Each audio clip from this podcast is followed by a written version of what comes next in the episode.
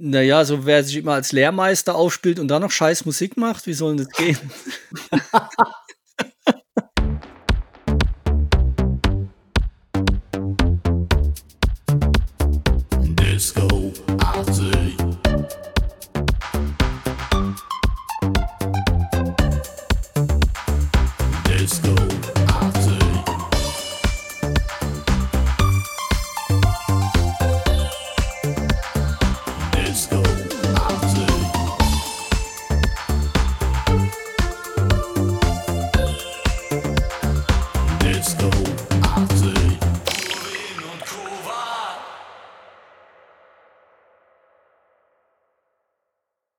Hallo und willkommen zum besten Podcast der Welt. Wir sind heute wieder im Einsatz in Sachen Einzeljahraufarbeitung und wir befinden uns jetzt und heute im Jahr 1982. Wir werden euch schöne und interessante Sachen zu diesem Jahr erzählen. Wir werden über die Charts sprechen, wir werden über Politik sprechen, wie wir es halt in den letzten beiden Folgen auch getan haben. Ja, Thomas, was hast du denn da jetzt auf der Pfanne? Hast du schon was Interessantes entdeckt zum äh, Jahr 1982? Ich war regelrecht schockiert. Nachdem ein 81 Jahr sehr wenig passiert ist, ist 82 ein sehr, sehr interessantes Jahr gewesen mit Dingen, die ich mich null erinnern konnte, die mir auch unbekannt waren, die aber riesig waren. Also ihr werdet sehen, es wird ein sehr, sehr spannendes Jahr. Und natürlich für mich die Headline in 1982, Birne wird Bundeskanzler. Das war halt auch noch so, aber das wird noch nebenher. Also Politik ist diesmal relativ wenig. Wir haben viel Unterhaltung. Ja, und ich würde sagen, wir fangen mal gleich an mit den Lügen und mit den Wahrheiten zum Jahr 1982. Gut aufpassen. Am Ende machen wir einen Test. Was ist die Wahrheit und was ist Lüge? Ich fange mal an. Tatsache oder vermeintliche Tatsache Nummer eins. Am 26.08.1982 stürzt der Starfighter zum 100.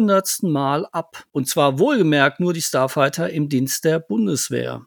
Lüge oder Wahrheit? Die zweite Lüge oder Wahrheit. Als Ersatz für den Starfighter wird das Kampfflugzeug Tornado in den Dienst gestellt. Der Ersatz kostet läppische 675 Prozent mehr als ursprünglich geplant. Lüge oder Wahrheit? Und Lüge Wahrheit Nummer drei. Diesmal kein Flugzeugthema, sondern mal was ganz anderes, was wir noch nie bei Lüge und Wahrheit hatten. Am 26. Mai verliert der FC Bayern München erstmals in seiner Vereinsgeschichte ein Endspiel. Ja, also wir reden hier von 1982. Und zwar im Europapokal der Landesmeister der heutigen Champions League gegen Aston Villa mit 1 zu 0. Stimmt das oder stimmt das nicht? Fußballfans haben hier natürlich einen Vorteil. Aeronautik-Experten auch. Also der Markus Mein, der ja mal Pilot werden will, der kann bestimmt äh, zumindest die ersten beiden Fragen beantworten, ob die stimmen oder nicht. Wir werden sehen am Ende des Podcasts, was stimmt, was nicht stimmt. Hast schon einen Verdacht? Ja, es gibt eine interessante Verfilmung zu dem Thema Starfighter und da wurden viele Sachen erzählt, die mir jetzt nützen. Ich habe auch so ein bisschen gestöbert im Jahr 1982 äh, und das Schlimmste ist halt, dass das Fallobst an die Spitze unserer Regierung katapultiert wurde. Fangen wir mal mit Musik an, würde ich sagen. Übrigens war das Fallobst damals so alt wie wir. Nein. 52. Mir kam der damals unglaublich alt vor. Ich habe ihn vom ersten Tag an nicht gemocht. Ich hab's da etwas schwieriger gehabt, weil der aus meiner Stadt auch noch kam. Schlimm. Aber auch zum Thema Charts gibt's beim Jahr 1982 viele positive Sachen und viele positivere Sachen zu berichten als beim Jahr 1981 und 1980. Wir gehen jetzt mit ganz, ganz großen Schritten in die neue deutsche Welle und das schlägt sich natürlich dann auch in den Charts nieder. Ich find's positiv, aber es mochte ja nicht jeder die neue deutsche Welle, aber ich fand's wirklich, ich fand's toll. Das hat mich damals sehr gut unterhalten und belustigt. Wir steigen einfach mal ein. Ich fange einfach mal bei Platz 100 an. Und zwar, da geht schon richtig los. Ich habe dieses Lied nie verstanden. Ich weiß bis heute nicht, worauf sich dieser Text überhaupt bezieht. Rod Stewart, Young Turks. Bezieht sich das auf AMG Mercedes in Berlin oder worauf bezieht sich das? Ich, um mal hier alle Klischees abzufackeln. Ich habe keine Ahnung, worum es in diesem Text überhaupt geht. Vielleicht können wir das noch während der Aufzeichnung rausfinden. Geht aber auch munter weiter. Das Mädchen auf der Treppe von Tangerine Dream wenn ich mich recht erinnere, ist das eine Tatortmelodie gewesen. Dann geht's weiter mit Platz 98, äh, Jukebox Hero von Foreigner. Das ist auch so eine Band, die man auch hätte wirklich erschießen sollen. Und dann sind wir schon mittendrin in der neuen deutschen Welle. Auch eine Band, die mir irgendwie ein bisschen entfallen war. Ich will von UKW. Eigentlich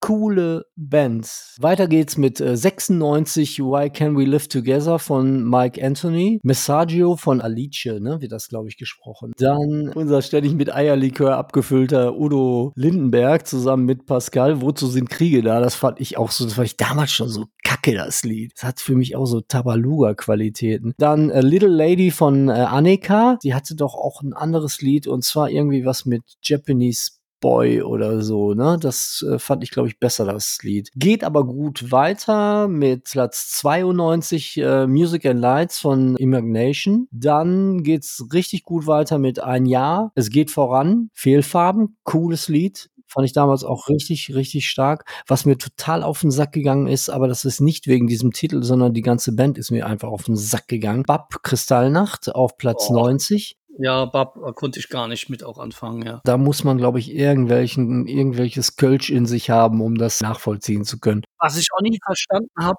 ist, warum muss man über die Kristallnacht ein Lied machen? Also ein Popsong, das ist mir irgendwie so, ich verstehe die Attitüde nicht hinten dran. Also weißt du, das hat so für mich so was U2-mäßiges. Ich stelle mich als gut da und mache einen Popsong mit dem Leid anderer Leute. Dann mache ich auch gleich weiter. Und zwar sind wir dann bei Face to Face von Frank Duval. Der hat, soweit ich weiß, auch mal irgendwie ein ganz bekanntes Tatortlied gemacht. Der heißt bestimmt auch Frank Müller oder so in Wirklichkeit. Dann auch ganz, ganz großes musikalisches Tennis. Wusste ich gar nicht, dass das auch Michael Schanze zusammen mit der Fußballnationalmannschaft ein Song Ole España. Das ähm, war das Weltmeisterschaft oder oder Europameisterschaft? Die Weltmeisterschaft. Weltmeisterschaft in Spanien, da kommen wir später noch Ah, dazu. das habe ich befürchtet. Frank Duval heißt eigentlich Frank Uwe Patz. Genau, das hatte ich auch so mir vorgestellt. Mhm. Weil du ein zärtlicher Mann bist von äh, Hanne Haller. Toll, äh, kann man nicht anders sagen. Was wäre, wenn Christian Franke, keine Ahnung, kenne ich nicht. Flash in the Night von Secret Service. Rosanna von Toto auf 84. Wenn du mich brauchst von Rex Gildo. Tolles Lied. Ganz, ganz tolles Lied. Dann gehen wir auch direkt weiter hier mit äh, unserem Kollegen, der ja auch jedes Jahr dabei äh, zu sein scheint. Manchmal möchte ich schon mit dir. Roland Kaiser ist aber das ist auch ein Ja, tolles Roland Lied. Das ist Kaiser. ein tolles Lied. Ist das. Das ist, wenn, wenn, wenn du das abends irgendwo hörst, dann kannst du das am nächsten Morgen beim Pinkeln, äh, kannst das immer noch pfeifen. Also das, geht einem auch nicht aus dem Kopf. Manchmal möchte ich Aber guck mal, damals-. Damals gab's gab's überhaupt keine Proteste gegen diese sexuell anzüglichen nein, Lieder, nein, nein, ne? nein, Im. Gegensatz zu heute. ne? Die- nein, die ganze nein. Schla- jeder Schlagertitel ist im Prinzip eine Aufforderung Ja. zum Ja, Geschlechtsverkehr. richtig. ne? Und, Meistens ja, und es unfreiwillig. wird auch nicht gegendert dabei. Das finde ich auch total super. Also meine Community, also manchmal möchte ich schon mit dir, Klammer auf, äh, männlich, weiblich, divers, Klammer zu, haben die nicht gemacht. Und sie leben immer noch. Ein Wahnsinn.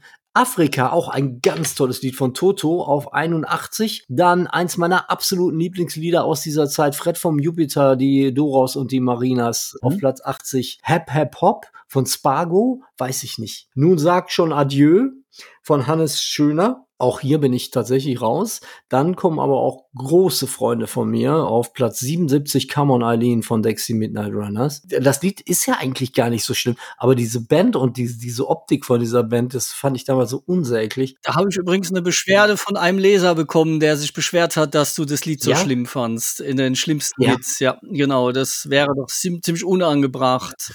Ja, gebe ich ihm vollkommen recht, das ist völlig unangebracht. Ich nehme das auch hiermit offiziell zurück. Dexy Midnight Runners sind toll. Ich möchte die heiraten. Insofern sie noch leben. Dann, äh, das ist wirklich eins meiner absoluten Lieblingslieder. Du entschuldige, ich kenn die. Ne? Ach man, Peter Cornelius. Das ist ja wirklich, also wirklich, da, Da sind Ja, wir wieder beim ja, da Thema. kriege ich Gänsehaut bis an die Fußspitzen. Ehrlich, find, ich finde das ganz, ganz toll, das Lied. Das wollten wir doch ja, mal wir covern. das auch mal covern. Ja. Ähm, ja, für Alanya Soldiers. Das ist, es, es ist auch wahrscheinlich daran gescheitert, dass wir diesen Akzent gar nicht so, dass wir den nicht so schlecht hinbekommen haben. Genau, ja. Ich befürchte auch, Peter Cornelius ist gar kein Österreicher. In Wirklichkeit ist er wahrscheinlich irgendwo in Recklinghausen aufgewachsen. Dann auf Platz 75 und dann verabschiede ich mich auch erstmal. Tainted Love von der äh, absoluten Independent-Kapelle Soft Cell. Ja, schönes Lied. Ich kann es so einfach nicht mehr hören. Das war ja in 81 schon ganz oben. Zu Young Turks kann ich noch sagen, das heißt junge Wilde, junge Rebellen, weil in dem ganzen Songtext geht's nicht um Türken, sondern um Junge, die irgendeinen Blödsinn machen. Okay. Mit Blödsinn machen sind wir schon beim richtigen Thema. Fangen wir mal diesmal gleich mit der Politik an oder Geschichte. Am 1. Januar 1982 dürfen Frauen erstmals in einem Modellversuch in der Schutzpolizei, also auf Streife in der Polizei, Dienst tun. Heute ist es ja völlig normal, wirkt ja auch sehr deeskalierend. Das Schöne an diesem Thema ist ja, egal was du sagst, es ist immer politisch inkorrekt.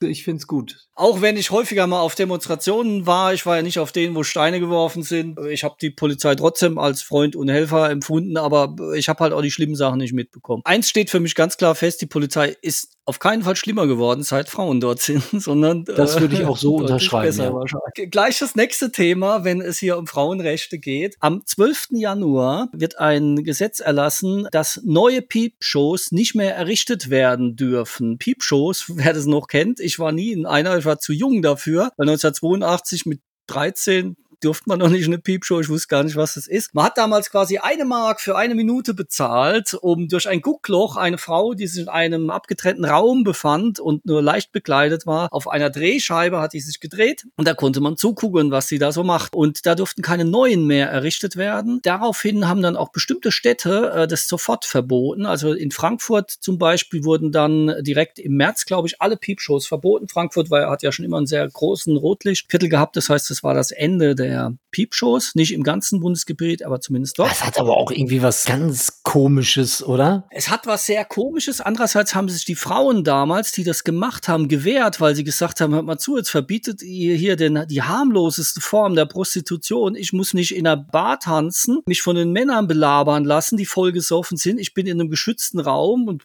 kann keiner zu mir kommen. Niemand kennt mich, es ist völlig anonym. Ich muss auch nicht mit den Typen pennen. Und ausgerechnet das hat man verboten. Alles andere war ja weiterhin erlaubt. Ja, also das war schon etwas ein zweischweidiges mhm. Schwert. Was ich sehr interessant fand bei den Recherchen da dazu. Eben in Frankfurt wurden die verboten von dem damaligen Oberbürgermeister Walter Wallmann. Den kennt man auch noch in den 80er Jahren. Und zwar wurde der Deutschlands erster Umweltminister. Nach Tschernobyl hat der Kohl gemeint, oh, jetzt muss ich da mal was tun. Hat ausgerechnet Wallmann als Umweltminister Minister gemacht. Der war ja eher sehr weit weg politisch von den Grünen. Äh, der ist später auch Ministerpräsident von Hessen geworden, hat ja auch ein oder anderen Skandal gehabt. Und da ist mir was sehr Interessantes dann auch aufgefallen. Einer der Skandale war zum Beispiel, dass die einen schweren Störfall im Kernkraftwerk Biblis ein ganzes Jahr lang verschwiegen haben, die hessische Landesregierung und der RWE. Und das andere war, es gab damals eine sogenannte Affäre Gauland. Da habe ich gedacht, hey, wie Affäre Gauland? Bei der hat ein gewisser Alexander Gauland, der war damals CDU-Staatssekretär, Staatssekretär, heute bekannt als AfD-Vorsitzender, der hat damals den Leiter der Verbindungsstelle zwischen Landesregierung und Kirche gegen dessen Willen ersetzt, hat den also abberufen und hat stattdessen seinen CDU-Parteifreund Wolfgang Egeter einsetzen wollen, der blöderweise ein bekannter Altnazi war.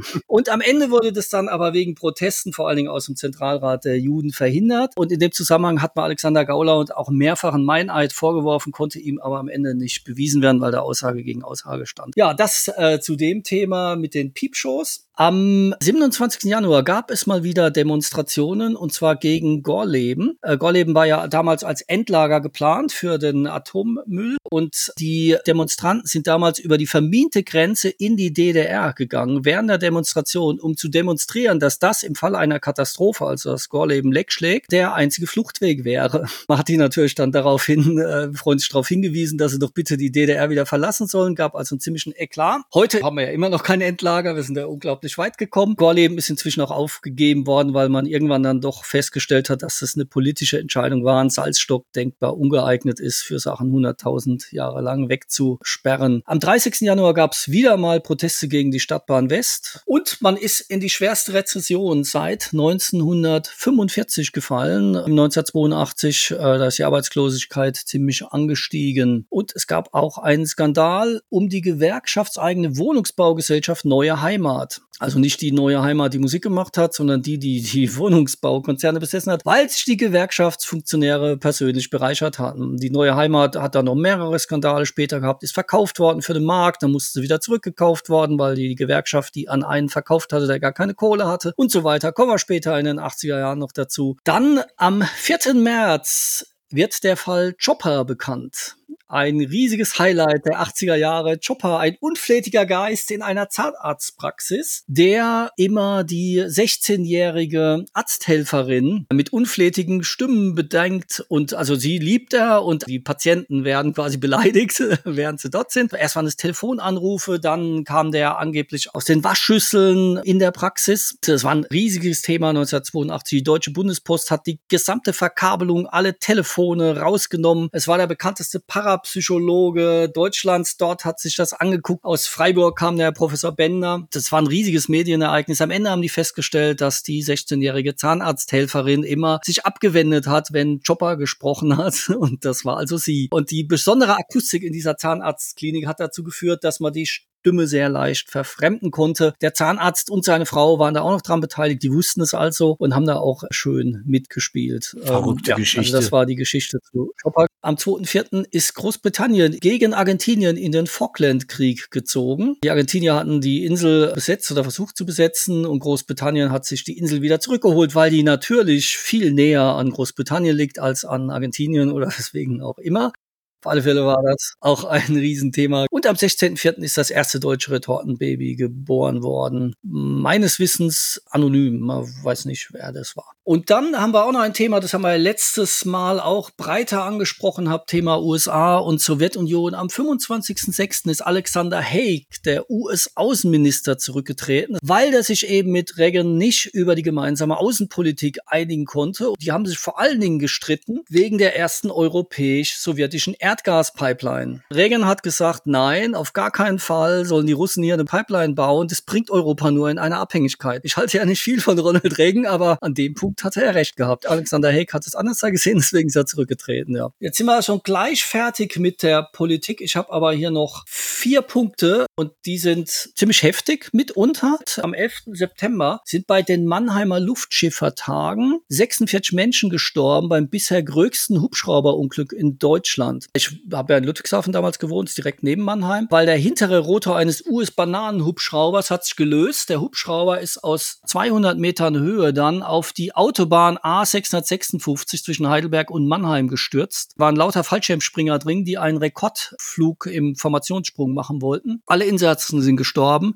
Aber es kam keiner Autofahrer zu Schaden, was mir völlig unerklärlich ist, wie das passieren kann, wenn so ein Ding auf die Autobahn stürzt. Kann ich mich gut erinnern, dass es damals ein großes Thema war. Am 10.11. ist Leonid Brezhnev gestorben in Moskau. Der war vorher schon schwer krank gewesen. Und KGB-Chef Andropov wurde sein Nachfolger. Der galt als reformwilliger Realist, war auch ein Protégé von Gorbatschow, hat es aber auch nicht allzu lange gemacht. Äh, eine Sache, für die er noch nichts konnte, und das ist eine Sache, die war mir völlig unbekannt. Und zwar gab es in Kabul ein Unglück in dem sogenannten Salang-Tunnel. Der Salang-Tunnel war ein 2,7 Kilometer langer Tunnel, der Afghanistan mit den sowjetischen Südrepubliken verbunden hat. Und in diesem Tunnel sind nach den vorsichtigen Quellen bei diesem Unglück 1100 Menschen gestorben. Was? Darunter 700 russische Soldaten. Und andere Quellen sagen, dass allein 2000 Afghanen gestorben sind in diesem Tunnel. Jetzt ist die Frage, wie konnte sowas passieren, dass in einem Tunnel so viele Leute sterben? Und das Thema ist natürlich, es war überhaupt nicht bekannt. War Afghanistan-Kriegs, war noch die, ne, das heißt, man hat es gar nicht mitbekommen, sondern erst hinterher dann in der Gorbatschow-Zeit wurde das offenbar, was damals passiert ist. In dem Tunnel gab es einen Frontalzusammenstoß zwischen einem sowjetischen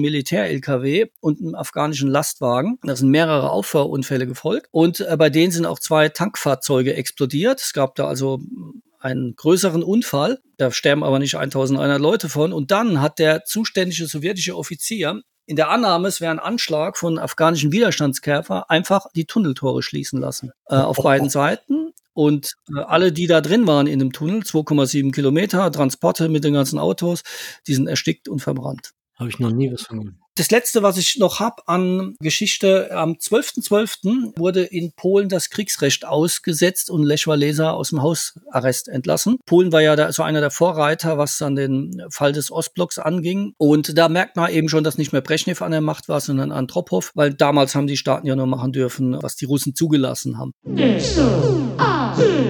Machen wir weiter mit Musik, oder? Wir machen weiter mit Platz 74. Da geht's auch richtig schön weiter hier mit Maschine brennt von Falco. Tolles Lied, ganz tolles Lied. Dann äh, 73 Shirley von Shakin Stevens. Naja, dann, das war mir auch völlig entfallen. Da, da, da. Ich weiß Bescheid, du weißt Bescheid von Frank Zander. Äh, Adaption von Trio.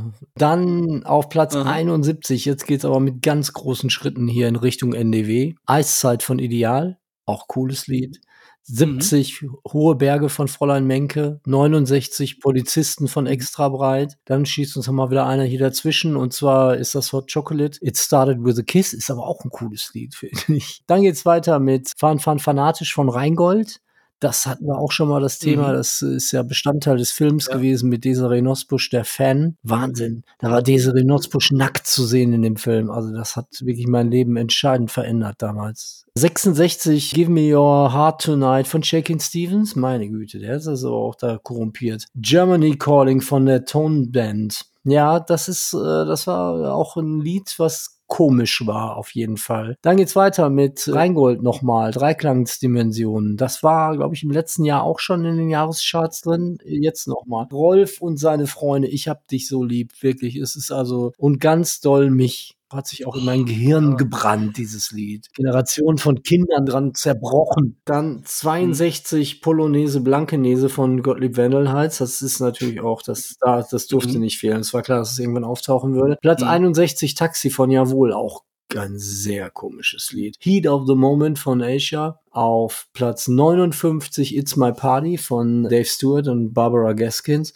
Auch cooles Lied. Dann wird's wieder ganz schlimm. Eye of the Tiger von Survivor. Ah, uh, so. 57 Don't You Want Me von Human League. Das war ja, das war so eine schöne Zeit. Aus England kamen tolle Sachen. In Deutschland passierte die Neue Deutsche Welle. Das war echt eine coole Zeit. Platz 55 zwei Lieder. Einmal Peter Maffay mit Lieber Gott. und You From a Bridge von Kim Wilde, auch tolles Lied. 54, I Know There's Something Going On von Frieda. Dann auf äh, 53 Sternenhimmel von Hubert K. Auf 52 Goody Two Shoes von Ant. Hela Hey Louise von Ricky King. Das kenne ich nicht, muss ich tatsächlich sagen. Ricky King. Ah, Ricky King macht kenn ich der. natürlich, aber, aber dieses Lied sagt mir jetzt nichts, aber wahrscheinlich, wenn ich es höre. Dann sind wir bei 50, ich würde jetzt erstmal aufhören. Dann kommen wir mal zu Unterhaltung. Also die Schlagzeile der Unterhaltung in dem Jahr auf alle Fälle war natürlich, die neue deutsche Welle wird zur Springflut. Da hat sich richtig was getan, werden wir wahrscheinlich auch noch in den weiteren 50 Plätzen haben. Da hat aber auch ein Redakteur zu Hause gesessen und hat onaniert auf diesen Satz. Natürlich, ja. Wir haben die Filme. 1982 ist ganz klar, da gibt es einen Film, der ist sowas mit 1982 verbunden wie kein anderer E.T. Oh ja. ist dem Jahr erschienen.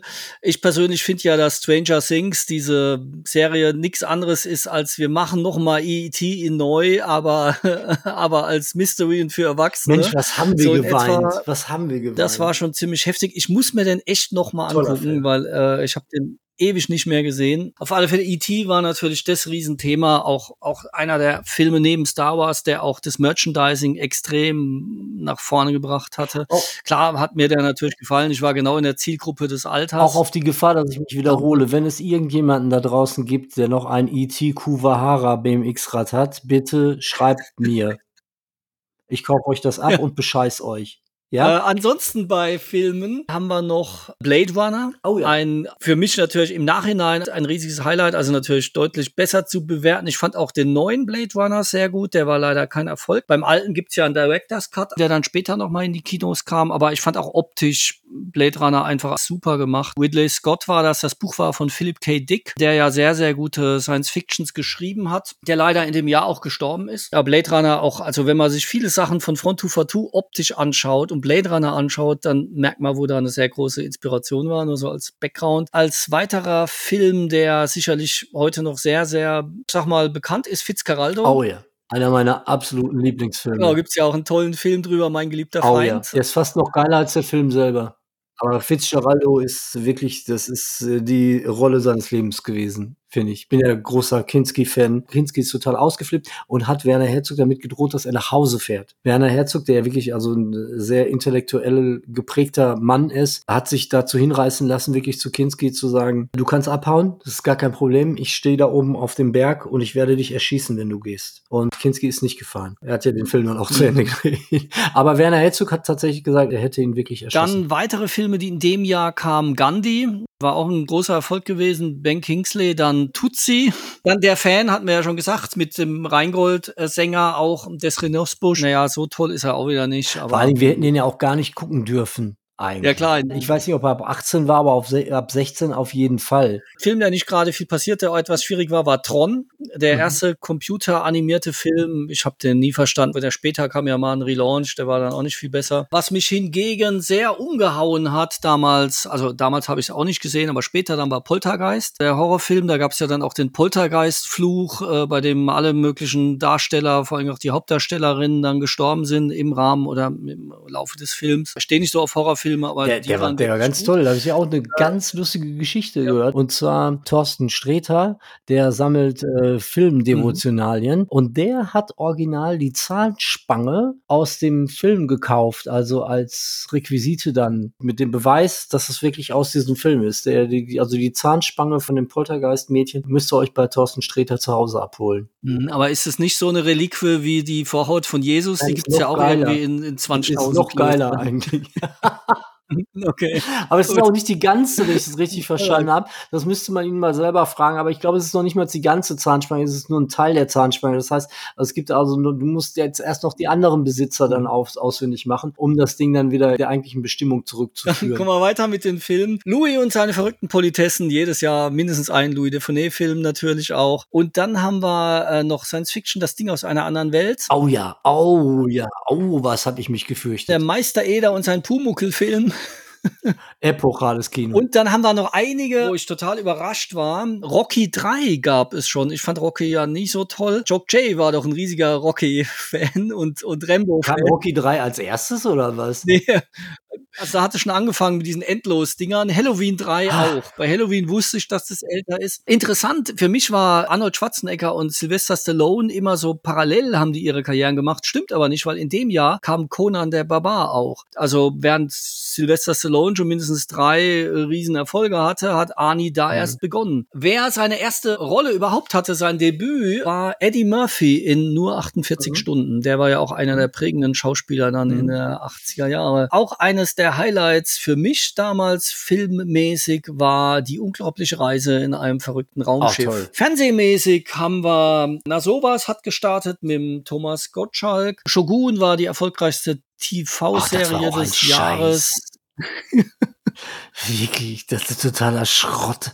Ja. Na, sowas war auch totaler Schrott. Ja, Fernsehen in den 80ern war halt etwas schwierig mhm. gewesen. Ich würde mal sagen, das war's vom ersten Teil, was Unterhaltung angeht. Da machst du mal weiter mit Musik und dann habe ich noch ein paar andere Dinge, die nicht mit Film zu tun haben. Ja, dann machen wir mal hier Platz 50, One of Us, aber The Land of Make Believe von Buck Fist, das war die Band, die auch beim Eurovision Song Contest ja. hatten. Äh, Ronnie Griffiths, Desire, auch cooles Lied. The Lion Sleeps Tonight von Tide Fit auf Platz 46 und auch zusammen auf Platz 46 mit äh, Hard to Say I'm Sorry von Chicago. Das ist mir mhm. auch so eine scheiß emotionale amerikanische Rockballade. Ich muss ehrlich sagen, ich fand es damals ganz gut, Chicago, aber heute kann ich es mhm. mir auch nicht mehr anhören. Die haben immer extrem teure Videos gemacht. Die Videos haben irgendwie mehrere Millionen gekostet die die damals gemacht haben. Das weiß ich noch, ja.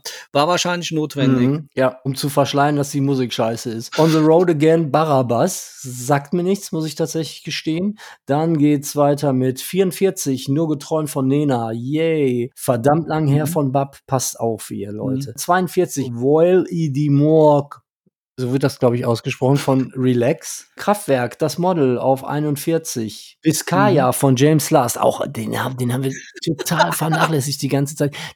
Da muss ja auch noch ja. was zu gesagt werden. James Last hat, glaube ich, in seiner Karriere so gefühlt 4000 Alben gemacht, die alle gleich klangen, aber ein toller Typ, ehrlich, also unglaublich. Genauso wie auch einer meiner ganz großen Freunde, der jetzt kommt hier, Albani. Ich kenne das Lied zwar nicht, aber Roger Whittaker, der hat, glaube ich, auch gefühlt 5000 Platten gemacht. Wahrscheinlich ist das Roger Whittaker und James Last ist wahrscheinlich auch eine Person. Ja, wobei ich muss sagen, Biscaya ist ja schon so eine naja, es ist im Prinzip Chill-Out. Ja. Vom ja, Instrumentarium nicht, aber von der Art, wie es gemacht Mhm. ist und so, ist halt easy listening Ja. gewesen, ja. Also auch nichts anderes. toll. Und das hat er schon gut gekonnt. Das muss Ja, man ihm schon lassen. Fall. Also die Sachen von ihm nerven nicht, die sind musikalisch toll gewesen. Klar ist es ein bisschen peinlich gewesen, weil das halt immer in diesem Mhm. Schlagerumfeld präsentiert worden ist. Aber eigentlich war das, eigentlich muss der gelacht haben über die ganzen Schlagerfritzen. Und der, der, der hat Millionen, Millionen von Schallplatten verkauft. Geht aber auch cool weiter. Und zwar 38, der blaue Planet von Karat, Mega-Nummer. 37, Cambodia von Kim Wilde. 36, von deinen Schweizer Freunden. äh, Eisbär Grauzone. Dann die Sommersprossen von UKW auf 35. Ja. 34, Don't Go, Yazoo. 33 Girl Crazy von Hot Chocolate, dann 32 Jede Stunde von Karat ist eigentlich noch ein geileres Lied. Eigentlich finde ich jede Stunde noch Mhm. geiler als der blaue Planet. 31 Zauberstab von Zaza, auch total cool. Mhm. Der ist ja auch irgendwo verloren gegangen. Kannst du dich bitte mal Mhm. bei uns melden, Zaza? Das ist, wir würden gerne mal wissen, wo wir einsteigen müssen, um mit dir zusammen Taxi zu fahren. Dann auf Platz 30 äh, Settle Up von David Christie. 29 I Love Rock'n'Roll von Jonah Jett and äh, Blackhearts. Naja, muss man nicht. Dann äh, 28 Hurra, Hurra, die Schule brennt von Extra Breit. I'll Find My Way Home von äh, John Evangelis. 26 Words von F.R. David. Jetzt stoppen wir jetzt erstmal wieder.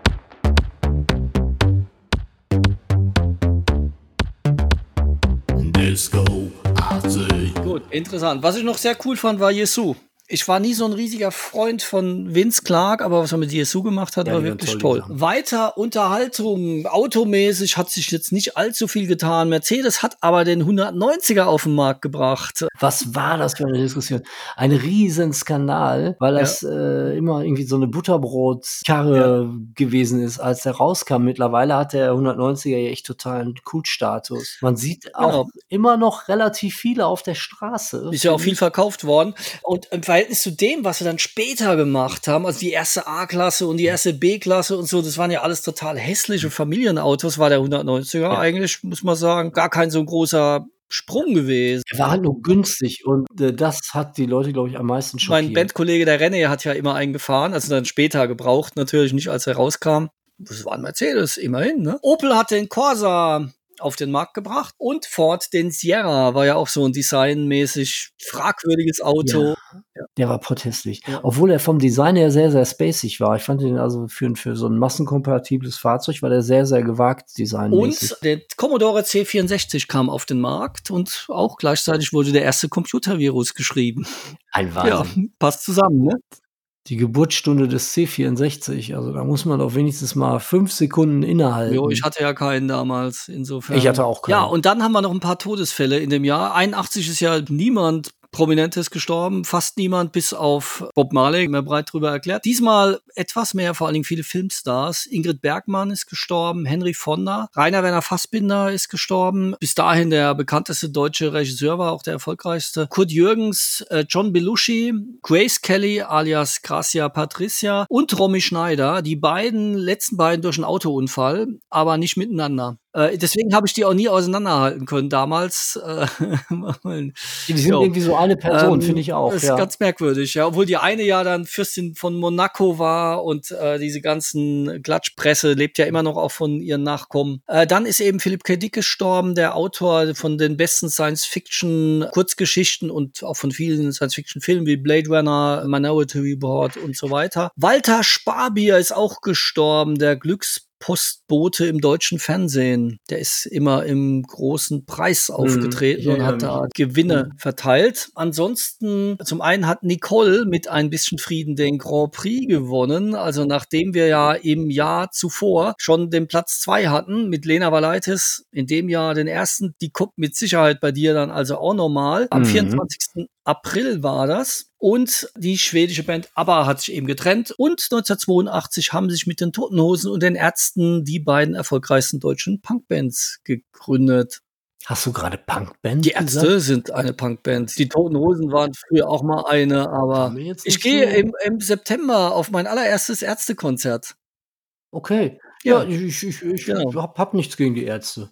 Niemand hat was äh, gegen die Ärzte. Das kann ich allerdings von den Toten Hosen nicht behaupten. Ich fand die Ärzte immer viel lustiger und viel cooler, Ja. auch weil die sich halt nicht so ernst genommen haben. Und am 30. November Thriller von Michael Jackson erscheint das Album am 30. Oh, wow. November. Und das wird das meistverkaufte Album der Welt Mhm. und ist es auch immer noch.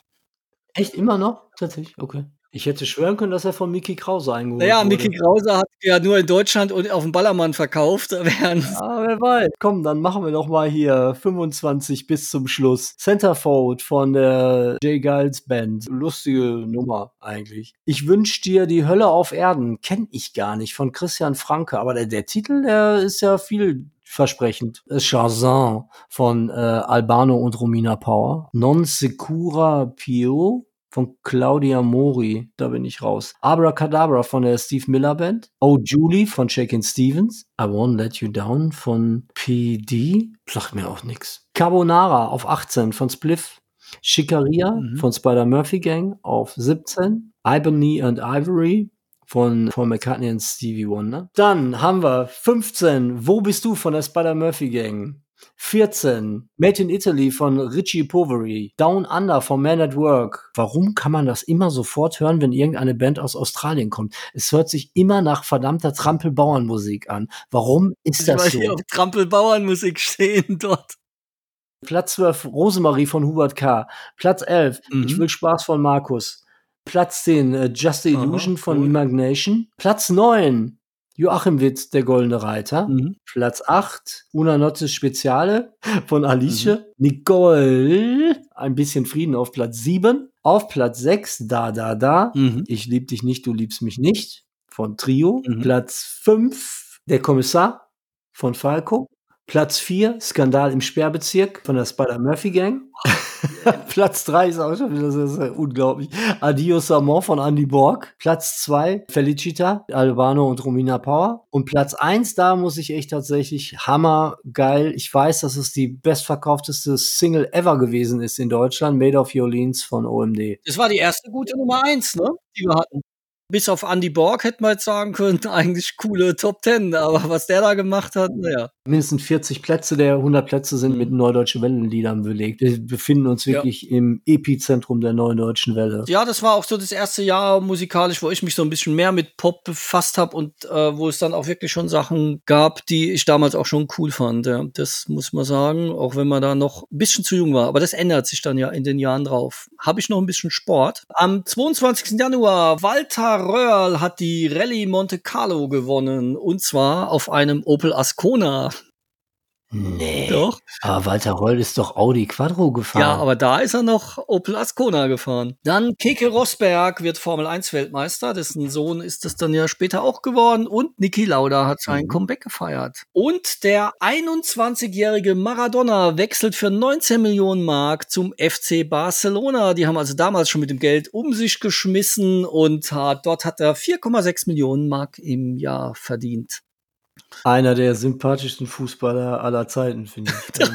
Ähm, naja. totaler, totaler Chaot, aber mit absolut hohem Unterhaltungswert. Ja, das Ähm, muss man ihm zugestehen. Kommen wir zum Unterhaltungswert. Wie schon gesagt, es war Fußball-Weltmeisterschaft in Spanien. Italien wird Fußball-Weltmeister und zwar gewinnen sie 3 zu 1 gegen Deutschland. Was haben wir geweint? Diese Weltmeisterschaft 82 war eine wirkliche Katastrophe. Das war die schlimmste Weltmeisterschaft, die es jemals gab für den deutschen Fußball. Das fing damit an, was wir im ersten Spiel gegen Algerien verloren haben. Dann sind wir nur mit der Gruppe weitergekommen wegen der Schande von Guillaume.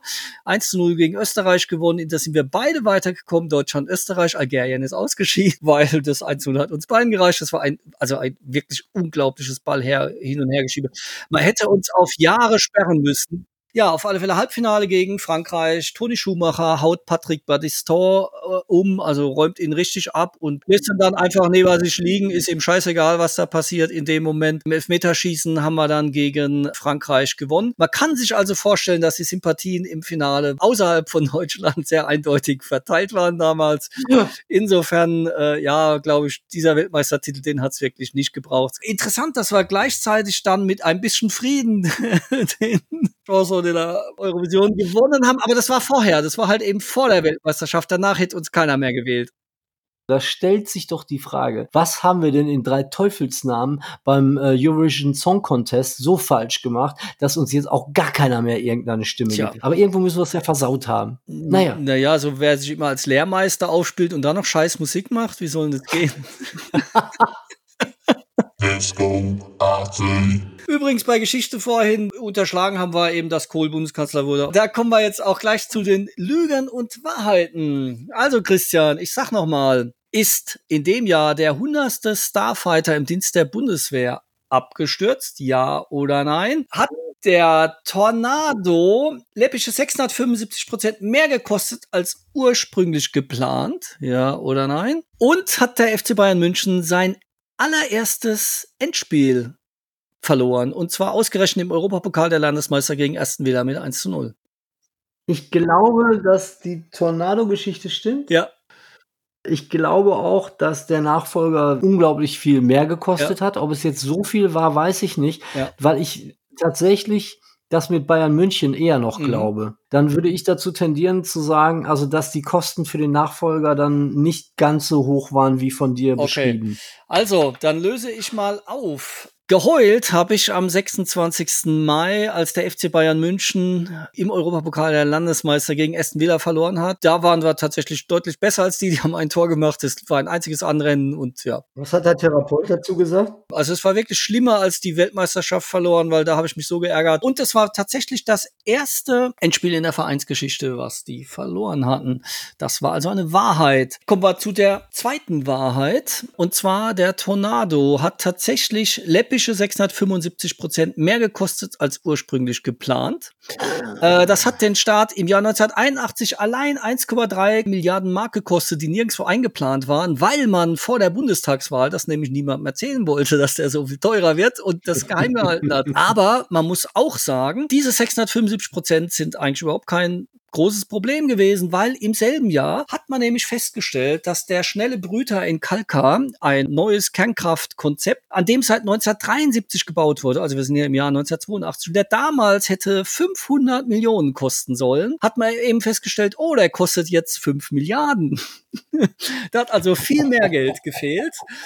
Und der war natürlich auch noch gar nicht fertiggestellt. Am Ende hat der 7 Milliarden gekostet, der schnelle Brüter, und ist nie in Betrieb Ui. gegangen. Schnäppchen. Ja, ich Genau. weiß. Der Kalka ist nie ans Netz Da ist dann gegangen. so, ne? ein- so ein Freizeitwasserzentrum gewesen. Mein Bruder hat daran mitgearbeitet. Ah. Mhm. Das heißt aber im Umkehrschluss, dass nicht 100 Starfighter abgestürzt sind. Genau, da gibt es jetzt zwei Möglichkeiten. Es sind entweder weniger abgestürzt oder es sind deutlich mehr abgestürzt. Nee, dann sind es weniger. Nee, dann Nein. sind's weniger. Am 26.08. ist der 250. Starfighter abgestürzt.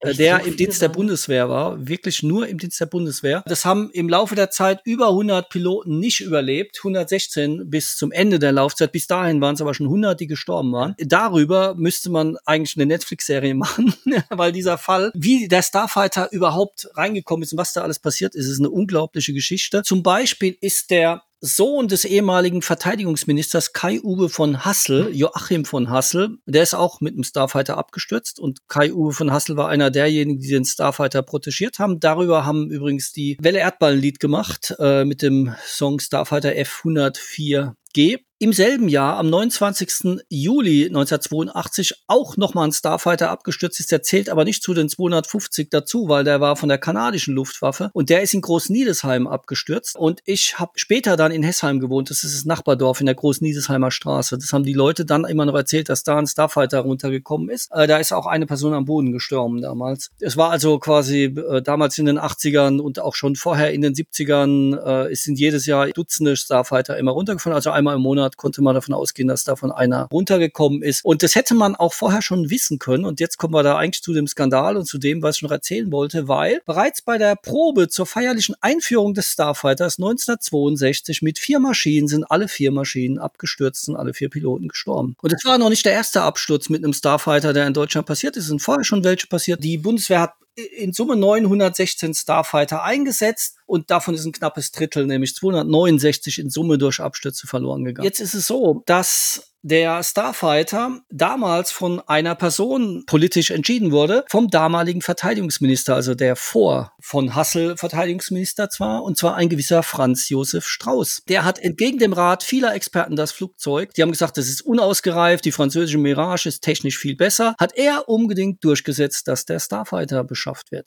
Das war ja bei weitem nicht die einzige Scheiße, die er gebaut hat, aber. Da gab es ja. dann natürlich Gerüchte, es hätte sich hier um Korruption gehandelt und vor allen Dingen deswegen, weil nämlich in den Niederlanden, und er ist auch deswegen verurteilt worden, hatte Prinz Bernhard 1,1 Millionen Dollar erhalten, weil er sich für den Starfighter eingesetzt hatte. In Italien wurde der christdemokratische Verteidigungsminister verurteilt wegen Korruption, weil er äh, sich für den Starfighter eingesetzt hatte und dafür auch jede Menge Geld bekommen hat. Der japanische Premierminister Tanaka hatte drei Millionen enthalten, ist auch verurteilt worden, zurückgetreten und Franz Josef Strauß, von dem quasi der Lobbyist von der damaligen Herstellerfirma Lockheed, der hat gesagt, ja, ich habe einen Franz Josef Strauß dafür nicht drei Millionen und auch nicht nur eine Million gegeben, sondern er hat zehn Millionen bekommen für seine Partei, die CSU. Und trotzdem wurde Franz Josef Strauß deswegen nie verurteilt.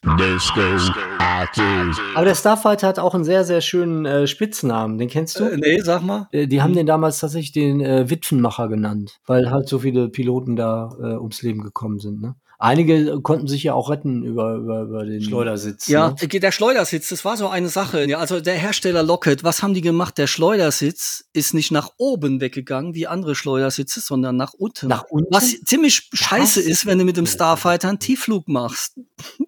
die deutschen Starfighter hatten es nicht. Man hat dann, also man hat wirklich dieses sehr unausgereifte Modell verbessert, bevor es in Deutschland eingesetzt worden ist. Der ging dann da nach oben. Der Witz ist, dass weswegen wollte Franz Josef Strauß den unbedingt haben? Weil er wollte die Bundeswehr auch mit Nuklearwaffen ausrüsten. Er wollte also, dass die damit bestückt sind und das war auch ihr Einsatzgebiet. Und wenn der jetzt weiß, dass dieses Flugzeug ständig abgestürzt ist und hat Nuklearwaffen getragen, dann ist es Ja. umso schlimmer. So viel zu dem Thema. Das. Ähm, also eins kann man mit Sicherheit festhalten, besser waren die Politiker damals nicht als heute. Mit so einer Scheiße käme man heute nicht mehr durch. da haben wir es doch, oder nicht? Viele interessante Infos über das Jahr 1982.